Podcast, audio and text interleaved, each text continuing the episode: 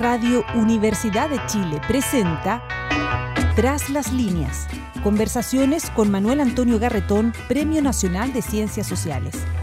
Un programa del Departamento de Sociología y Magíster en Ciencias Sociales de la Universidad de Chile. Muy buenas tardes. Bienvenidas y bienvenidos a un programa especial de Tras las líneas. Programa que en general todos los martes por la radio de la Universidad de Chile transmite la visión, la perspectiva de lo que nos está ocurriendo como sociedad, como personas en el mundo de hoy, a través de la perspectiva de las ciencias sociales, porque es un programa del eh, Magíster en Ciencias Sociales, Convención en Sociología de la Modernización, y del Departamento de Sociología de la Facultad de Ciencias Sociales de la Universidad de Chile. Eh, hoy hemos decidido hacer algo distinto. Vamos en una hora especial de la radio y de los programas en general, eh, con además una versión en video que será llevada a las plataformas y va a ser un programa de una hora. Además de eso, eh, es un programa especial porque lo que hemos tratado de hacer es de reunir a un eh, conjunto de investigadores eh, del Departamento de Sociología de la Universidad de Chile.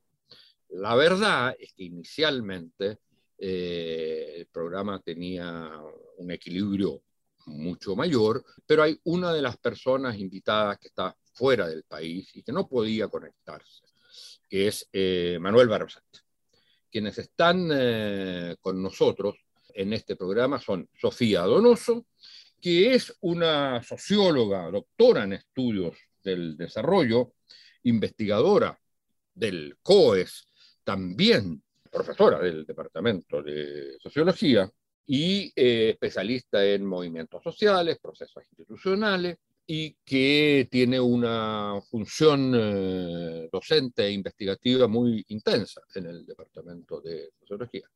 Está con nosotros también Carlos Ruiz, eh, muy conocido analista político, sociólogo, es eh, un doctor en estudios latinoamericanos, ha sido investigador, es investigador de Nodo 21, autor de muchos libros y alguien que está en la permanente eh, tribuna y polémica de análisis, de reflexiones intelectuales sobre los procesos políticos chilenos.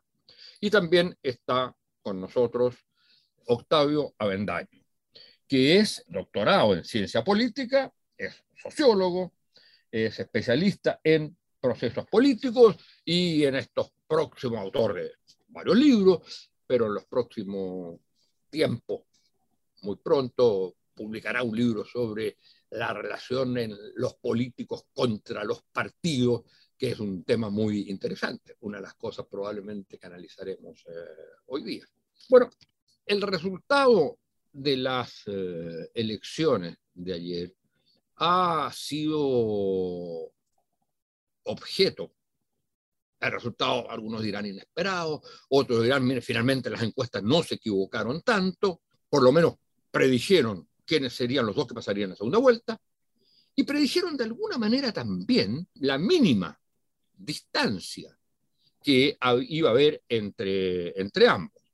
Eh, también predijeron, en cierto modo, algunas de las encuestas, el aspecto más inesperado que ha tenido esto, que es la votación de uno de los candidatos, eh, Pero el debate central, a mi juicio, y eso es una de las cosas que vamos a discutir, es una especie de percepción a partir de los resultados que pareciera decir, mire, se equivocaron todos los que pensaban que este país estaba en procesos refundacionales, le dieron una importancia que no tenía y que se demostró que no era tal. A el estallido y lo que ahí derivó el proceso constituyente, Y de alguna manera esto muestra lo que realmente pasa en el país. Y lo otro ya dejó de existir.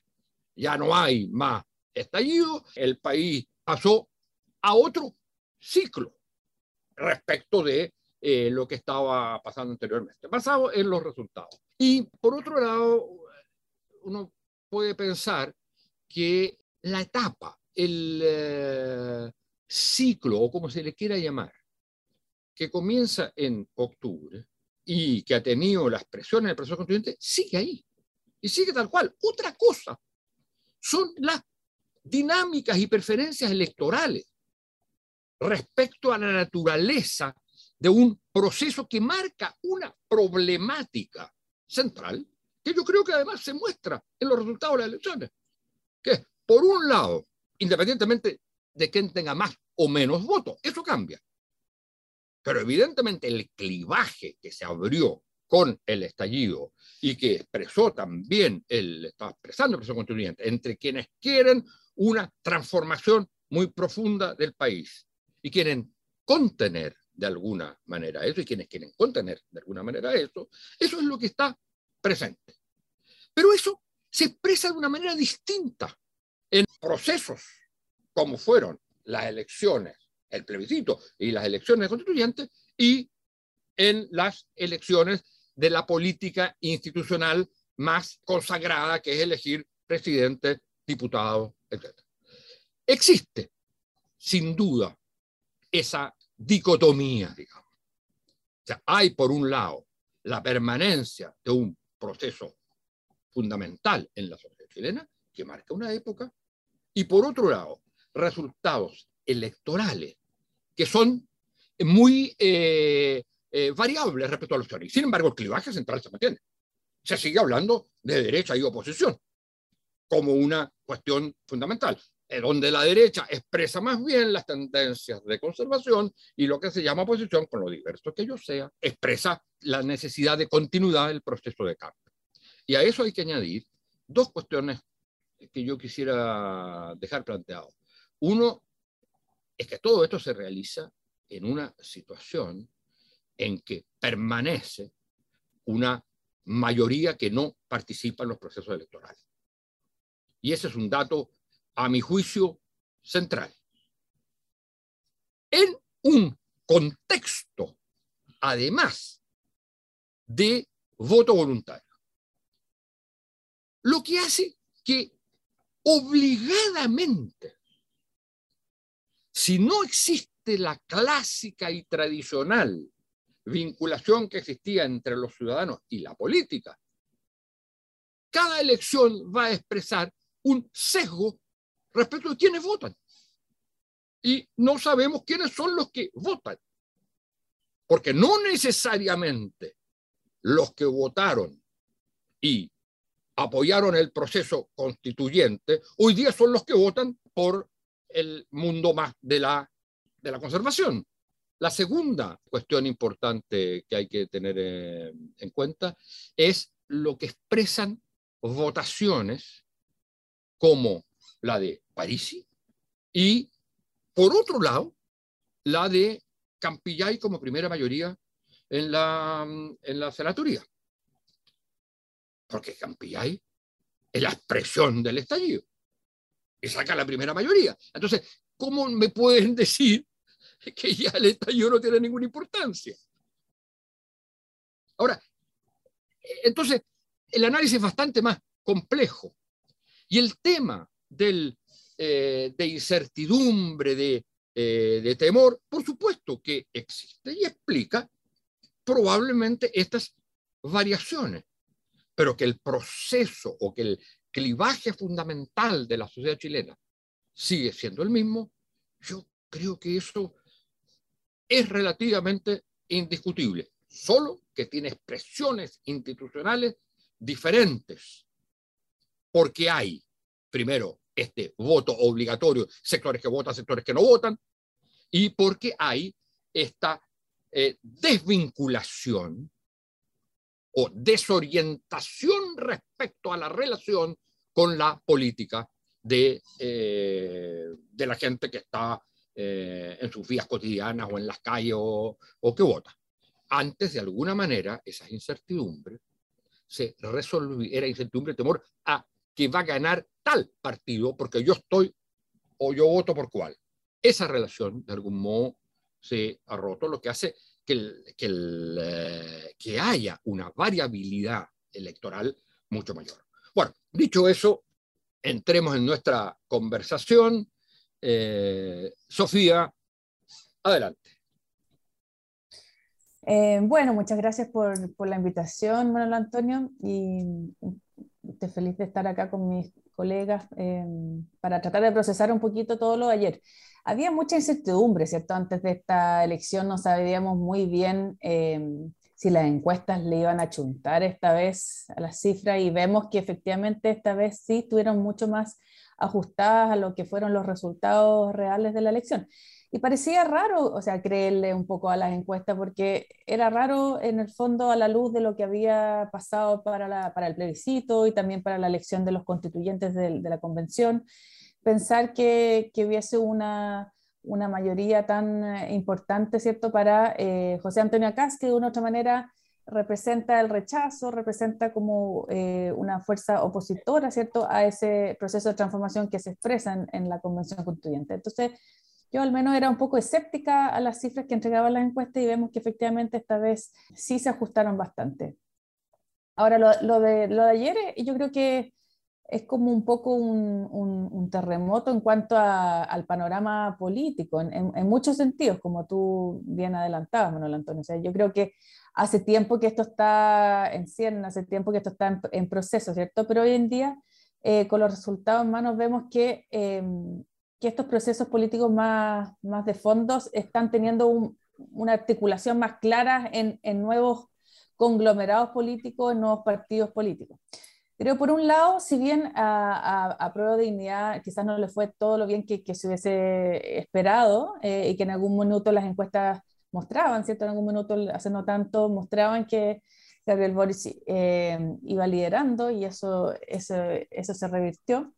Eh, si bien eso es cierto, hay que, hay que tomar en cuenta y, y acordarse, ¿cierto? Que, que el Frente Amplio, uno, una de las fuerzas de, de Prueba de Dignidad, eh, para las parlamentarias anteriores obtuvo, ¿cierto?, 11 eh, diputados y hoy, día obtuvo bastante más que eso, ¿cierto? Y en su alianza con el Partido Comunista obtuvo como un, número eh, considerable de representantes en la Cámara Baja. Entonces ahí yo creo que hay una nueva fuerza política que llegó para quedarse, para consolidarse, que le disputó cierto terreno a la, a la ex concertación, a la ex nueva mayoría, y tenemos hoy día una tercera fuerza que está acá para quedarse, que no, en el fondo va a crecer, va, va, a disminuirse, pero, pero no sabemos en qué dirección, pero, pero está acá para quedarse y está en proceso de construcción, ¿cierto? Y, va creciendo, ¿cierto?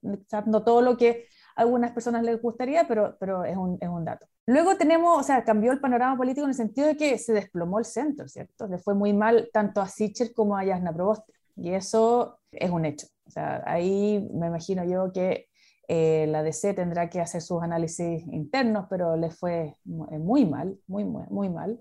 Eh, una fuerza política que, que, en toda la era post-transición tuvo un rol predominante en la, en la política chilena. Y, y bueno, el, el, el, tema de París, y como tú mencionabas, Manuel Antonio, es la gran sorpresa de ayer. Eh, o sea, cuesta mucho, em, y yo he conversado con colegas, con amistades, con familiares, y cuesta mucho entender el fenómeno Parisi y yo creo que nos cuesta entender el fenómeno Parisi como a la gente que eh, académicos y gente más liberal le costó mucho entender el fenómeno Brexit y el fenómeno Trump. Yo creo que nosotros vivimos en una, en una burbuja, ¿cierto? Eh, bueno, todos viven un poco en una burbuja de, con personas que piensan medianamente similar a ellos y las redes sociales, ¿cierto? Sabemos que refuerzan esa, esa tendencia. Y yo creo que simplemente quizás no conocemos así personalmente al votante de París. Hay algunas estadísticas ahí preliminares sobre la composición del voto de París y quizás hay algunas pistas eh, para tratar de entender en el fondo quiénes son, eh, quiénes son que están apoyando a esta candidatura que tuvo tan, tanto, tanta adhesión.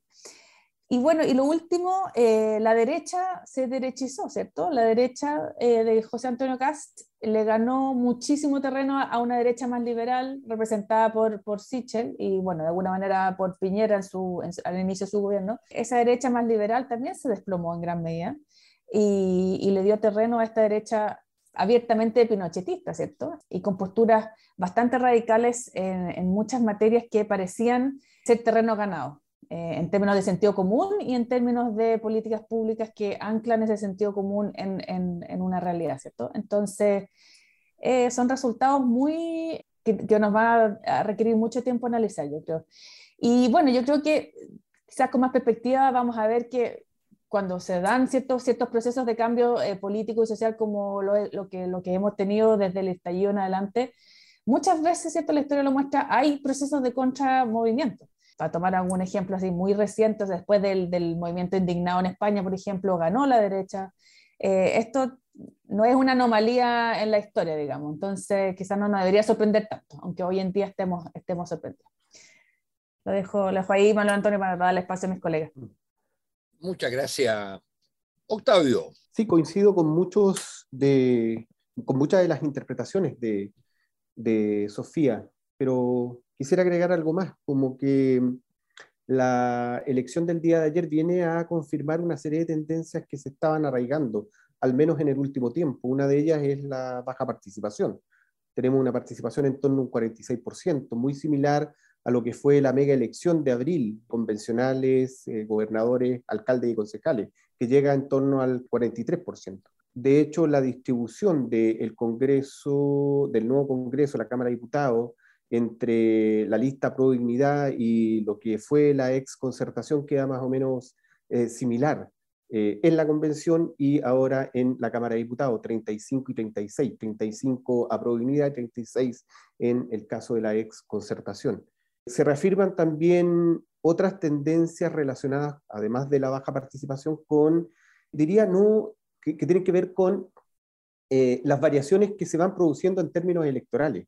Eh, hemos estado en presencia de un escenario muy volátil desde el 2017 hasta la fecha, podríamos decir desde el 2013 hasta la fecha, pero si tomamos en cuenta las elecciones más recientes, desde el 2017 pasando por los eventos del plebiscito y todas las elecciones sucesivas de este año, observamos variaciones permanentes. Y esas variaciones no solamente se expresan a nivel de resultados, sino que también se expresan en algo muy interesante que da objeto o que daría objeto para, que, que sería un buen objeto de estudio y de reflexión respecto a lo que está ocurriendo con la participación electoral, porque la volatilidad también se expresa en términos de concurrencia. Hay un elector que no es estable, que no está asistiendo de la misma forma permanentemente o de manera permanente, regular, a las elecciones, que está rotando, que participa en algunos eventos electorales, deja de participar en otros, vuelve a participar. Y eso genera, desde luego, enormes alteraciones desde el punto de vista de los resultados electorales. Por cierto, podríamos plantear o interpretar de que eso es parte del el fenómeno del distanciamiento con los partidos, la pérdida de identificación con los partidos que eh, en un escenario de voto voluntario se acentúa, se exacerba aún más. Eh, pero hay otras tendencias que vale la pena destacar a propósito de lo que señalaba Sofía y a propósito de la introducción que tú hacías, Manuel Antonio. Eh, estamos frente a situaciones de tensión que anteceden a lo que fue la experiencia del el estallido social o de la revuelta social. Podríamos eh, remontarnos a eh, los acontecimientos del año 2011. Recordemos que ya el 2011, y en esto Sofía nos podría eh, entregar mucho más antecedentes que ha estudiado el fenómeno de la protesta y de los movimientos sociales, vamos a encontrar una serie de situaciones de conflicto y de movilización. Vamos a encontrar no solamente un movimiento, un gran movimiento por la educación, vamos a encontrar movimientos regionalistas, conflictos territoriales, vamos a encontrar eh, la emergencia de movimientos o movilizaciones ambientales muy, muy potentes en esa, en esa ocasión y que comienzan a configurar un cuadro de que es necesario enfrentar toda esa dinámica de conflictividad a través de la promoción de eh, procesos de transformación institucional y procesos que eh, conlleven un cambio sustantivo del modelo de desarrollo. Eso va a decantar en diferentes propuestas, en diferentes alternativas desde el 2012, 2013 en adelante, desde lo que fue la experiencia del gobierno de Bachelet, desde lo que fue posteriormente la emergencia del Frente Amplio y sus propuestas de transformación, entre otras, hasta llegar al estallido social y configurar este clivaje que muchos lo plantean que proviene desde precisamente el 2011, la coyuntura del 2011 y 2012. Claudio Fuente así lo planteó en alguna ocasión. Este clivaje entre aquellos que se están mostrando partidarios del cambio y de la transformación, tanto sustantiva del modelo como de, del entramado institucional, y aquellos que van a resistir ese proceso de transformación a través de una vía gradual o simplemente a través del rechazo a toda postura transformadora y que va a decantar en el último tiempo en el fenómeno de José Antonio Cast. Por otro lado, a propósito de lo que señalaba anteriormente de la volatilidad, de la inestabilidad que ha marcado al proceso político y electoral de los últimos años, de los dos últimos años al menos, desde el plebiscito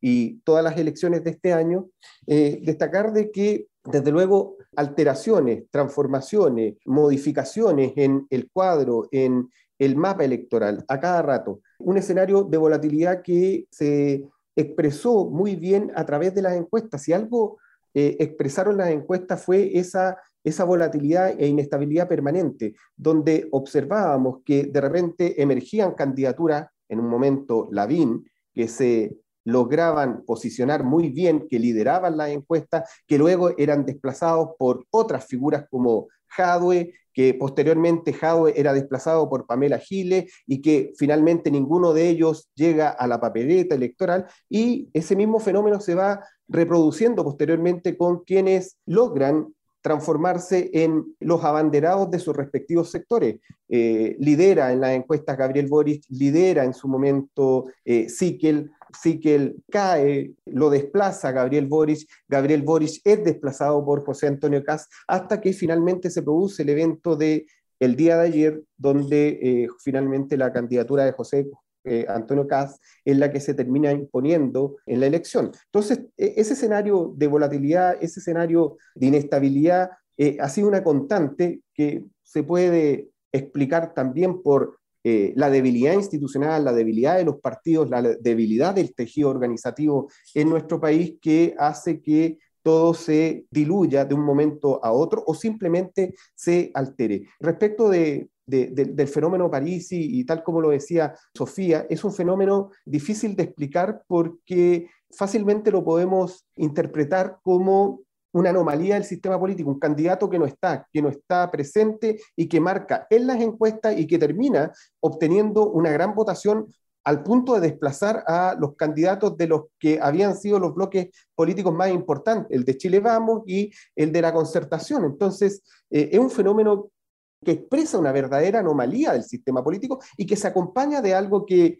a mí me ha preocupado mucho en, estos últimos años, eh, que es el fenómeno del antipartidismo. Yo creo que así como hay fuerzas emergentes que se consolidan y que se quedan, también tenemos tendencias eh, socioculturales o asociadas a anomalías del sistema político que también llegan para quedarse, porque tienen un arraigo previo, porque hay antecedentes históricos eh, que lo avalan que es el fenómeno del antipartidismo. El antipartidismo en Chile existe desde antes de la experiencia autoritaria, eh, durante la transición o en la fase post-transición, lo vamos a encontrar en diferentes ocasiones y desde luego se exacerba a tal punto que es posible que irrumpa una candidatura fantasma que eh, representa un malestar hacia la clase política, hacia los partidos, hacia la política misma, que finalmente, desde luego, viene a alterar todo este, este mapa electoral y, las propias reconfiguraciones que se estaban dando entre las principales fuerzas políticas. Lo dejo también hasta ahí para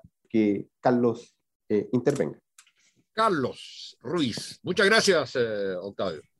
Buenas tardes, ya casi buenas noches, ¿no?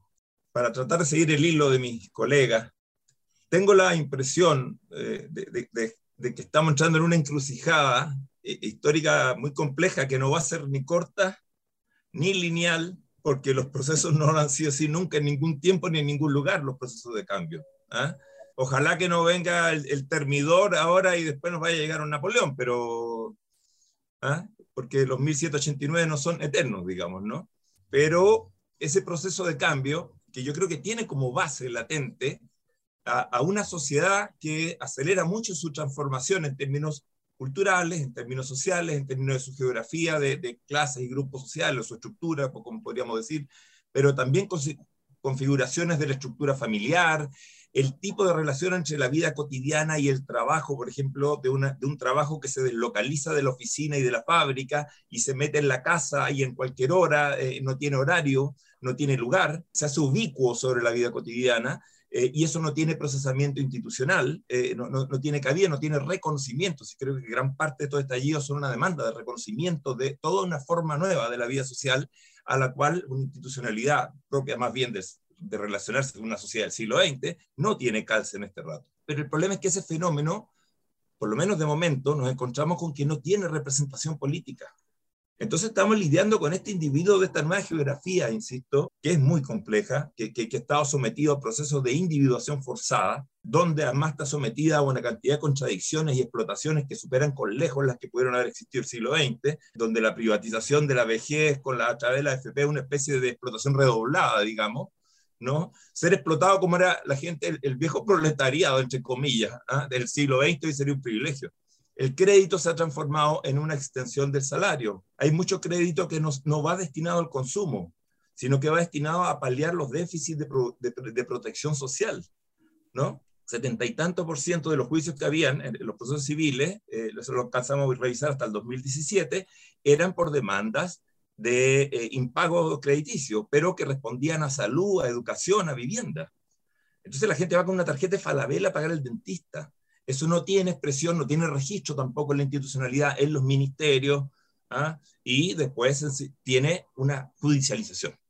¿no? Y ante eso, una esfera de la política ensimismada, insisto, de Montesco y Capuleto, de, de Moro y Cristiano, eh, que nos remitiría a algo que, tratemos de no caer en excesos teóricos, pero nos remite al tema de que Weber, cuando advertía la, la, la burocratización extrema de las esferas políticas, la política como vocación me refiero, ¿no? Y ese fenómeno eh, va redundando en un abismo entre política y sociedad tremendo. Ese también es uno de los componentes del estallido, donde se revienta una nueva estructura social, que a eso es lo que yo he apuntado con Nuevo Pueblo, o sea, no es el pueblo del siglo XX, no es el pueblo de la clase obrera industrial, no es el pueblo de la vieja clase media desarrollista, de burócratas empleados del Estado, digamos. Eso, eso, eso el neoliberalismo lo arrasó, lo arrasó. Entonces son estas nuevas figuras que todavía, bueno, decantan o decantan, no participaron mayor, mayoritariamente en la, en la elección reciente. Por el contrario, las famosas tres comunas, que son un poquito llamadas de tres comunas, ¿no? de, de ingresos más altos, participaron masivamente. Uno ve, si, si, usted, si ustedes ven el mapa de votación de Santiago, nomás paréntesis, con esto es de mirar con una, una imagen media provocadora, pero no sé si lo vieron hoy la tercera. La imagen de Santiago, en, en las zonas donde gana el voto azul de, de Cast, y, y, la imagen de la otra zona donde gana el voto rojo de Boris, le pusieron rojo, es Berlín. Falta el muro, falta el muro nomás. Y claro, el, el hoyo por donde intercambiaban espías, digamos que eso, eso, no se reproduciría en Chile. Pero es, es ese tipo de problema, es decir, que, que todavía ese, esa, ese malestar, por llamarlo como se le llamó en algún momento, no tenemos resuelto que pueda encontrar un procesamiento institucional. No lo tenemos resuelto. Y en ese sentido estamos enfrentados a este tiempo de esta emergencia que con altos grados de incertidumbre, que puede tener mucha complejidad y que yo creo que también, como dijo Octavio, es pasto para aventuras, estoy de acuerdo, aventuras de todo tipo, ¿eh? como, como señaló Octavio, pero que no se manifestó, no habló, excepto en el plebiscito, excepto en el plebiscito, de 80-20, eh, excepto en ese momento, porque la pregunta era, ¿usted quiere cambio, sí o no? Quiero cambio, por supuesto. Había identificación política. ¿Se podía leer que ese plebiscito era 80-20 de izquierda contra derecha? No, ese es un error craso haberlo leído así. ¿no? Y por lo tanto, el dilema en este momento, paréntesis, con esto termino, de los candidatos que pasan a segunda vuelta, es si van a concentrar la disputa dentro del 40% que está votando y el tema va a ser hablarle a ese 40% con un centro famélico, como dijo Sofía, ¿no? Claro, famélico, porque claro, ahí hablan del centro, ¿cuál centro? O va a intentar movilizar algo que esté afuera, digamos, ¿no? Ese va a ser un dilema que se instala eh, en poco tiempo, además, porque entre primera y segunda vuelta hay muy poco tiempo, ¿no? Tenemos que hacer una pausa y volvemos entonces con este programa Tras las líneas, programa especial dedicado al análisis de la sociedad chilena en el marco de lo que fueron las elecciones de ayer y las perspectivas de futuro, presentado por el eh, Departamento de Sociología y el eh, programa de Magíster en Sociología de la Modernización de la Universidad de Chile, en que está participando Carlos Ruiz, Sofía Donoso y Octavio Avendaño junto conmigo. Nos vemos en un momento.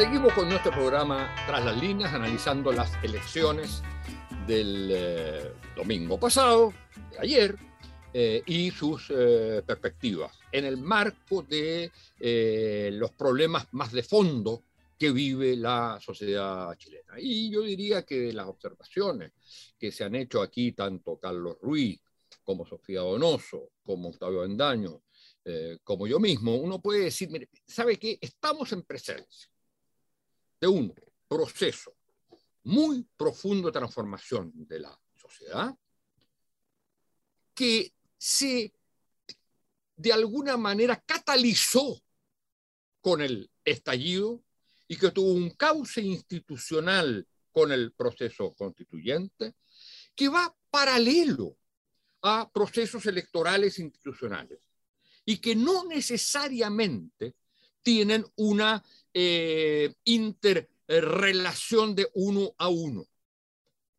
De alguna manera, lo que estamos aprendiendo es no que terminó el proceso transformador. Eso sería, esa es la interpretación conservadora yo diría bastante falsa. Es la que muchos quisieran, pero es falsa. Eh, lo que ayer hubo fue el término, se acabó ya el tema del, del, estallido, se acabaron los temas refundacionales, ahora simplemente estamos en un eh, proceso de eh, puramente, digamos, electoral que expresa nada más que las preferencias en ese momento de la gente. Eso es cierto. Pero lo que hay es que ese contexto se mantiene, solo que, como se ha dicho aquí, no tiene como siempre Chile tuvieron los procesos sociales, no tiene expresión política. No tiene una expresión política partidaria uno a uno. Tiene diversas expresiones. ¿Por qué? Porque la relación entre el cauce institucional y la sociedad, que era el sistema de partidos, estalló. Y ese es el tema, de, digamos, de alguna manera central. Y todo el problema es eso hace mucho más difícil entonces eh, entender el significado de una elección. Porque en el significado de la elección de ayer hay múltiples elementos. Por supuesto que está la presencia del de eh, proceso constituyente y del proceso de transformación de la sociedad en la votación eh, no solo de Boric, eh, de Marco Enrique Ominami, eh, de, eh, en parte de Proboste, y lo que daría, digamos, un 45%. Y en el caso de la derecha, usted suma en la derecha y va a tener el, un 40% y queda el problema del, de dónde ubica la votación de París. Todo esto en un campo de incertidumbre, de volatilidad electoral, que es de alguna manera eh, fundamental. No se clausuró el proceso iniciado hace dos años, que a su vez tenía raíces en procesos que venían de antes. Eh, simplemente es un, eh, alguien lo señalaba aquí, hay un momento en que hay una se expresa, además con límites electorales eh, muy precisos, se expresa un cierto eh, temor, rechazo, contención, pero que eso es enteramente variable. Entonces, eso es, a mi juicio, la principal conclusión que saco yo de los análisis que se han hecho. Ahora, yo quisiera preguntarles, eh, quisiera que enfocáramos la, la conversación, es ¿Qué posibilidades o cómo se ve, tomando en cuenta que está el proceso constituyente por un lado, elecciones presidenciales en, en segunda vuelta y una masa de población, pueblo, pueblos, como se le quiera llamar, cuya expresión político-institucional es enteramente variable y poco predecible. ¿Qué posibilidades o cómo ven la reconstitución, las posibilidades de reconstitución en Chile de un sistema político que con, sin reproducir lo que fue el pasado, porque eso es imposible, que vuelva a encontrar la demanda ciudadana con el cauce político institucional. Sofía, ¿usted quiere comenzar? Bueno, em, bueno, me parece importante volver a algo que tú decías y que también señalaba Carlos, ¿cierto? Esto de la revuelta social y hasta qué punto eso tuvo, eh, como articulado por alguna fuerza política. Y yo creo que ahí hay un, un tema bien importante que también se expresa en esta, en esta lección. Eh, ahí se mostró, ¿cierto?, un, nivel importante de descomposición política. Yo me acuerdo bueno, hasta el día de hoy escuchamos este, este argumento de, sectores de la derecha que dicen que la parte de la paz del acuerdo nunca se cumplió, ¿cierto? Y llaman como a los partidos de, izquierda y de centro izquierda a, básicamente eh, decirle a la gente que está movilizada que se deje movilizar, como si es que esos partidos políticos tuviesen alguna injerencia sobre la gente que está manifestando en las calles. O sea, hay un nivel de, mm, no sé si es ignorancia o ingenuidad o, una, una, interpretación de la sociedad que es completamente mm, eh, como ajena a la, realidad, ¿cierto? Porque en esa, en esa revuelta social eh, fue algo bastante, ¿cierto?, inorgánico. Y eso es algo que, que se venía mostrando eh, hace, hace bastante tiempo, la protesta y la composición de la, de la protesta, o sea, la gente que se va a manifestar eh, en general eh, tiende a ir con sus amigos, con sus familiares, no tiende necesariamente a ir con, organizaciones, o sea, es, una protesta bastante desarticulada en el sentido de que las organizaciones no juegan un rol eh, mediador tan, tan relevante en comparación a, otros países. Em, ahora, en cuanto a, a, lo que se viene por delante, em, y, lo, y, el choque cierto de poderes que se podría eh, que podría tener lugar en caso de que por ejemplo ganara la, la derecha la elección presidencial eh, yo creo que ahí un desafío tremendamente importante en el sentido de que o sea Cast como señalaba yo en la, en la, la primera intervención representa cierto el, el, rechazo representa como una resistencia a este proceso que se que se encausó a través del proceso constituyente y, si llegase él eh, llegar a la, a la, presidencia, yo me imagino que va, va, a hacer lo suyo para tratar de obstaculizar ese, ese proceso. En ese sentido, yo creo que ahí hay un desafío en términos de gobernabilidad bastante importante y también en el sentido de que, de que va a haber como un enemigo en común, entre comillas, y yo creo que van a, podrían volver las manifestaciones a la calle y con una persona que, que, yo creo que cree, ¿cierto? Y lo ha dicho reiteradamente, ¿cierto?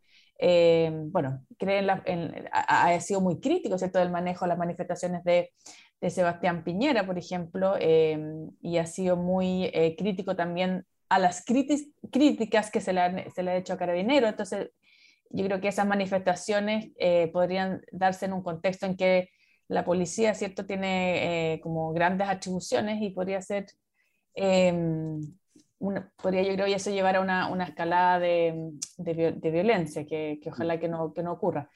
Ahora, yo creo que también eh, en el caso contrario, en que, por ejemplo, gane Gabriel Boric, yo creo que los desafíos con gobernabilidad ahí también son tremendos, en el sentido de que eh, la votación para, para, ambas cámaras ayer no, no, fue tan favorable como se esperaba para el Pacto Pro Dignidad en el sentido de tener eh, mayorías para las grandes transformaciones que se presentan en el programa de Pro Dignidad, que, que sabemos esto es bastante, bastante ambicioso.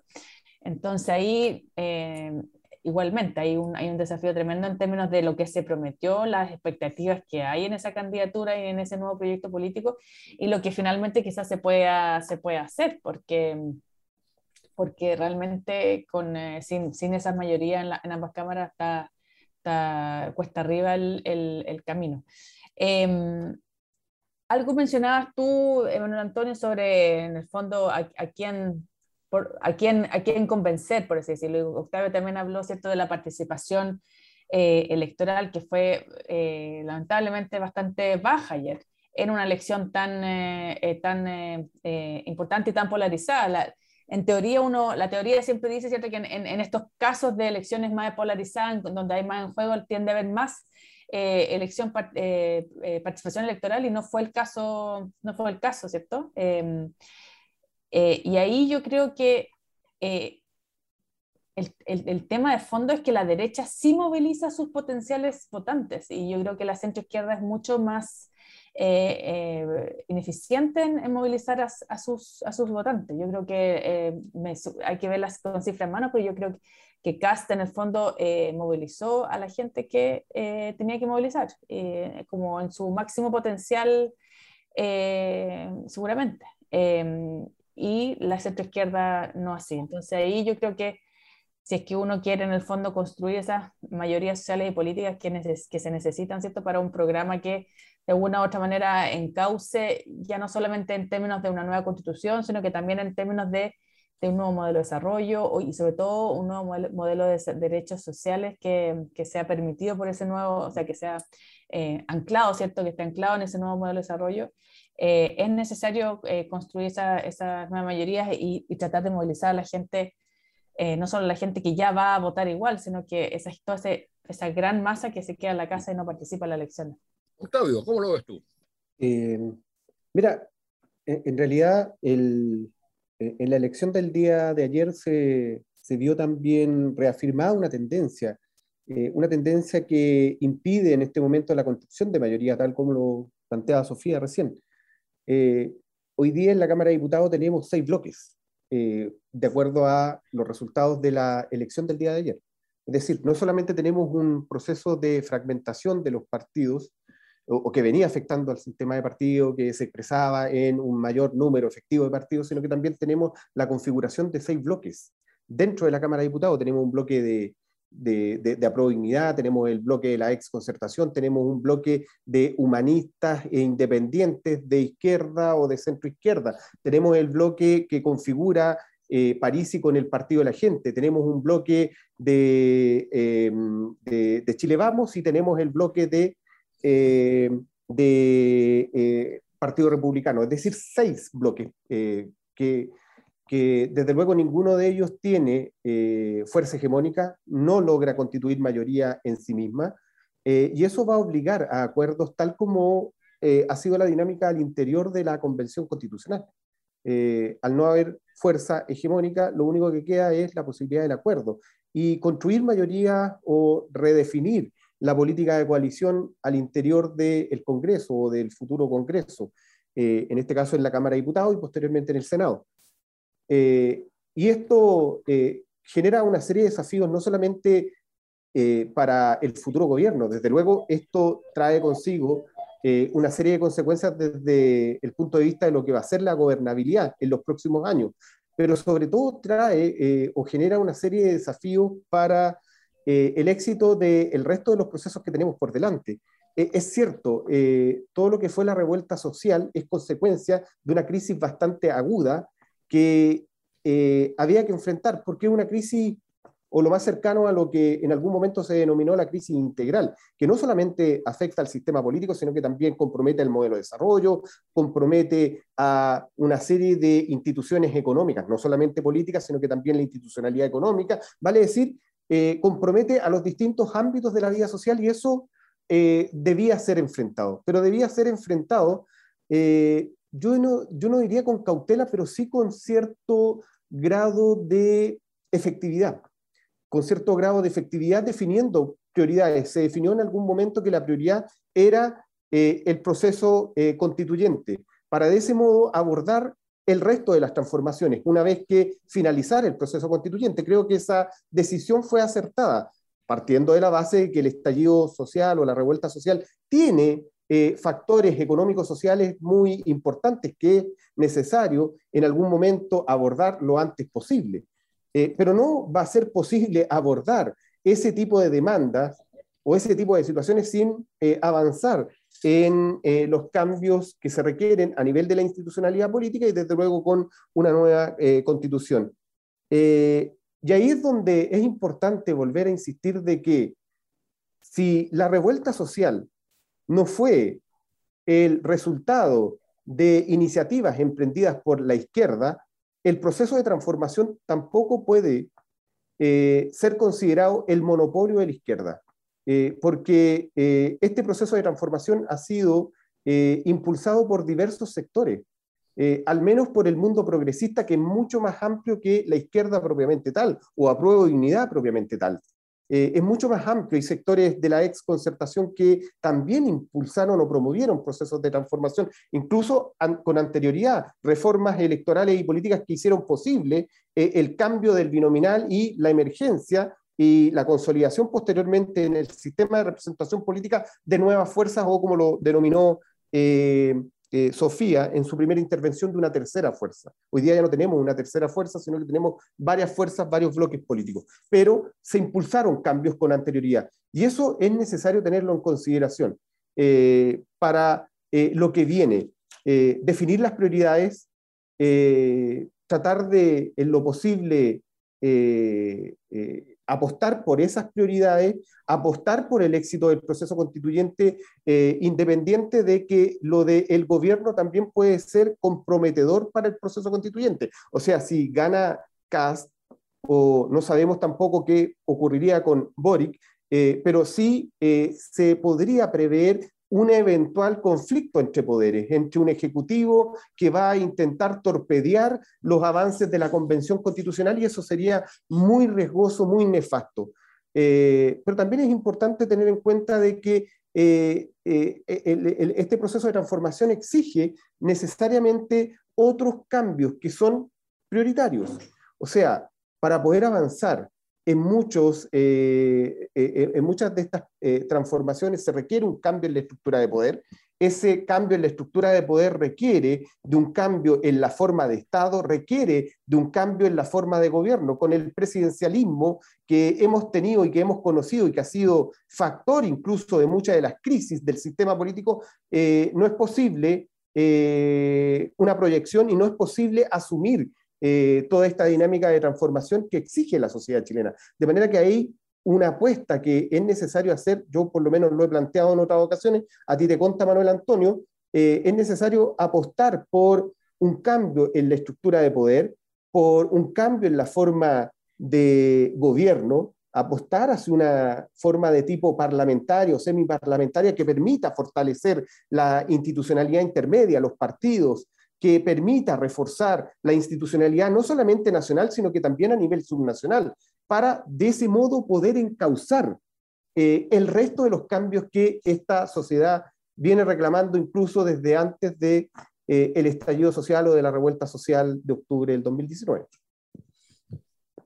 Carlos, ¿cómo ves tú el, la necesaria reconstitución de las relaciones entre los procesos sociales que fundamentalmente se expresaron en el estallido, en el proceso constituyente, pero también, como señalaba Octavio, en transformaciones necesarias en el ámbito económico, en el ámbito del sistema de poder político, eh, en una cantidad de otros campos.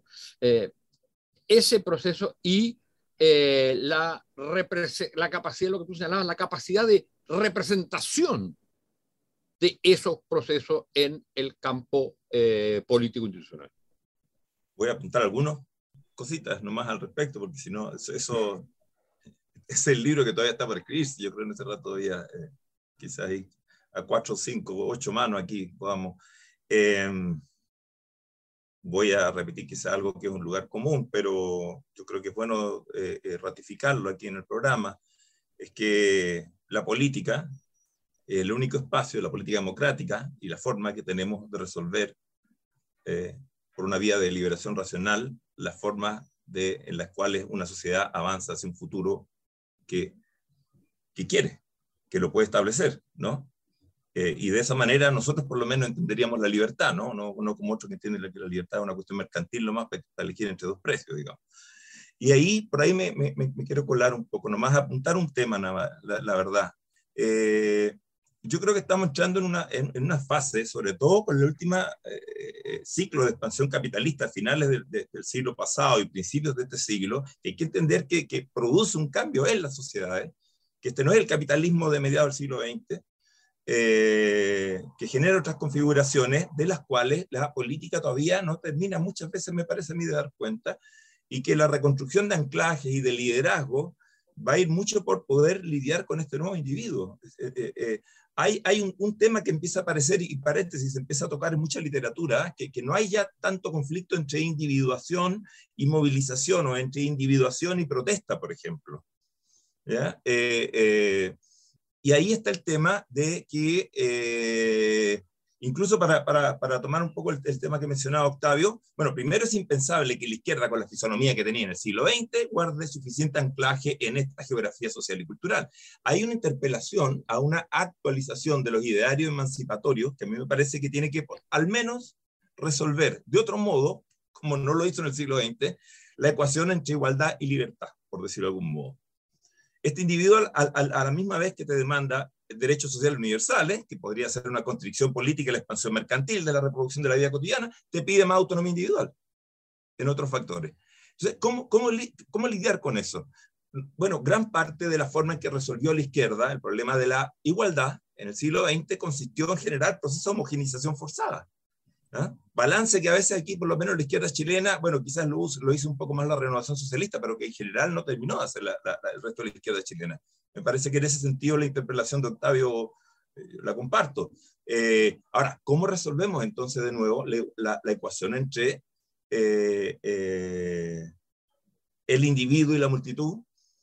el individuo y la participación, el individuo y la integración en formas asociativas, sin perder individuación, ¿ah? sin vestirlo a todos con las mismas camisas para que vayan entonces las marchas que ya se sabía dónde estaba lo de tal partido, lo de tal partido, lo de tal partido, porque eran todos como vestidos así como, ¿no? En marcha. Hoy eso es, es inaceptable. Es inaceptable para este individuo. ¿ah? Eh, inaceptable, completamente inaceptable.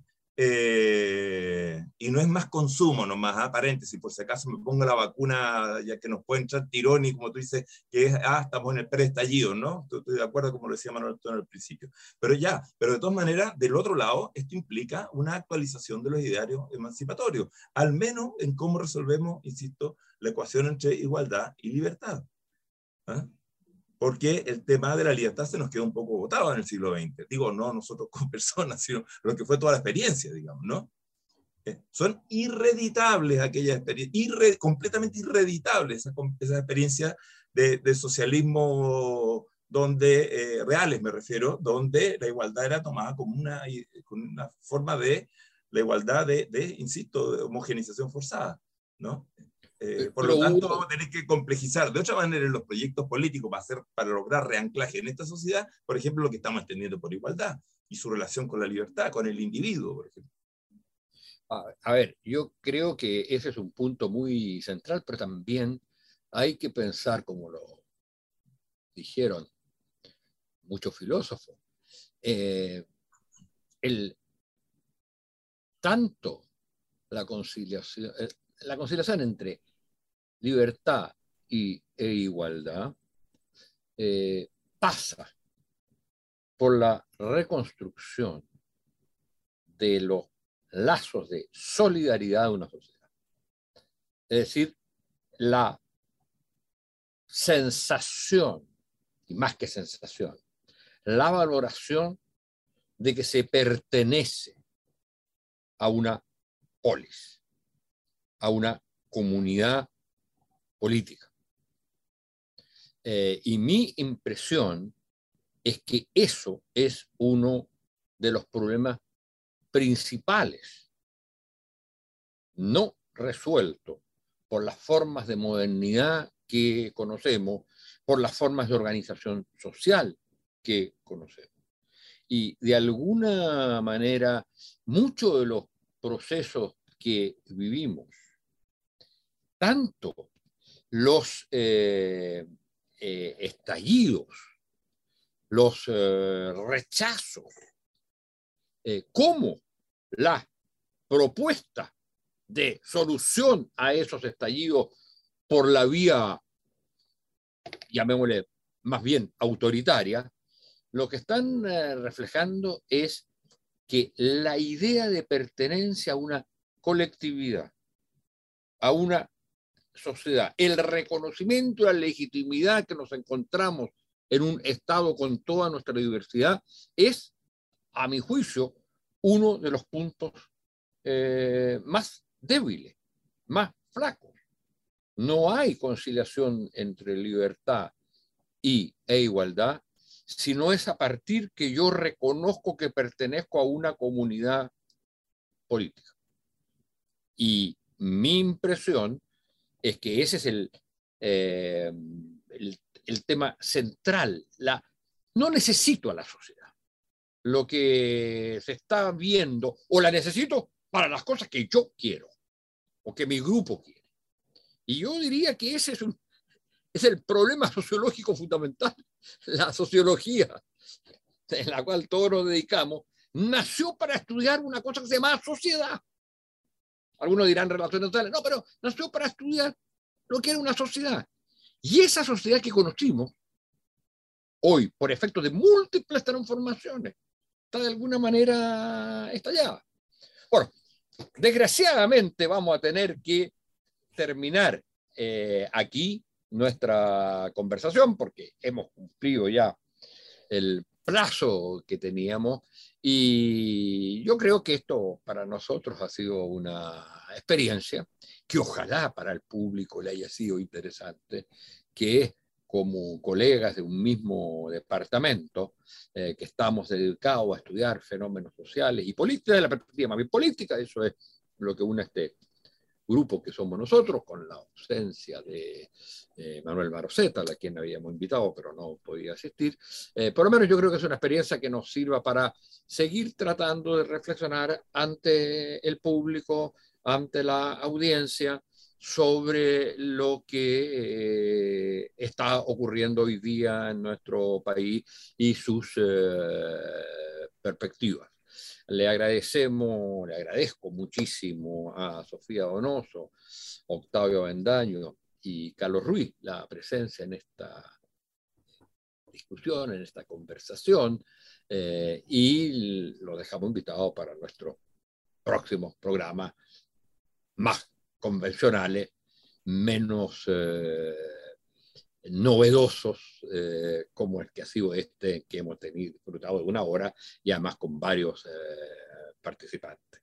Eh, muchas gracias a ustedes, muchas gracias, a ti. señoras y señores auditores y auditoras. Gracias, Manuel Antonio, gracias Chao. a todos. Chao. Muchas gracias, Manuel Antonio. Adiós. Radio Universidad de Chile presentó Tras las líneas.